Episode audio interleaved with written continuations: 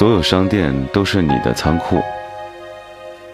作家四角大辅曾在自己的著作中提倡“外头都是你的仓库”的思考方式。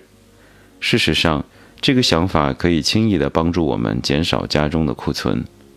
外面的商店为了满足你的不时之需，特地规划了仓储，并精心管理。便利超商为了在你需要的时候提供服务。特地二十四小时的营业，成为全年无休的仓库。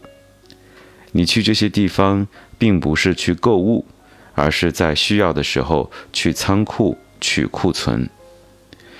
没必要在家里设仓库，每个月付钱租仓库，无疑是一件浪费的事情。更无需将大量物品塞进仓库。让自己感到窒息。